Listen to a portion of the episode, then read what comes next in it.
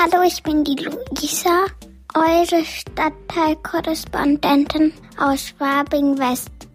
Letzte Woche war ich bei meiner Tante in Regensburg und da waren wir ganz auf dem Pool und ich und meine Cousine waren zusammen zelten und immer wenn Fußball gelaufen ist, haben sich meine Cousine und ich einen Film angeschaut.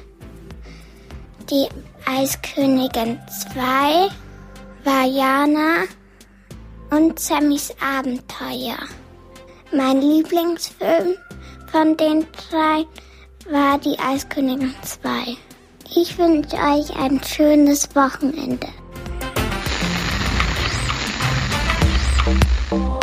Hallo, ich bin die Monika und ich bin eure Stadtteilkorrespondentin aus Sendling.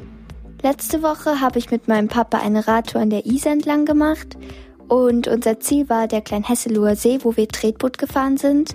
Das Tretbootfahren am Kleinhesseloher See hat mir richtig viel Spaß gemacht und war auch überhaupt nicht anstrengend, da mein Papa richtig fest in die Pedalen getreten hat.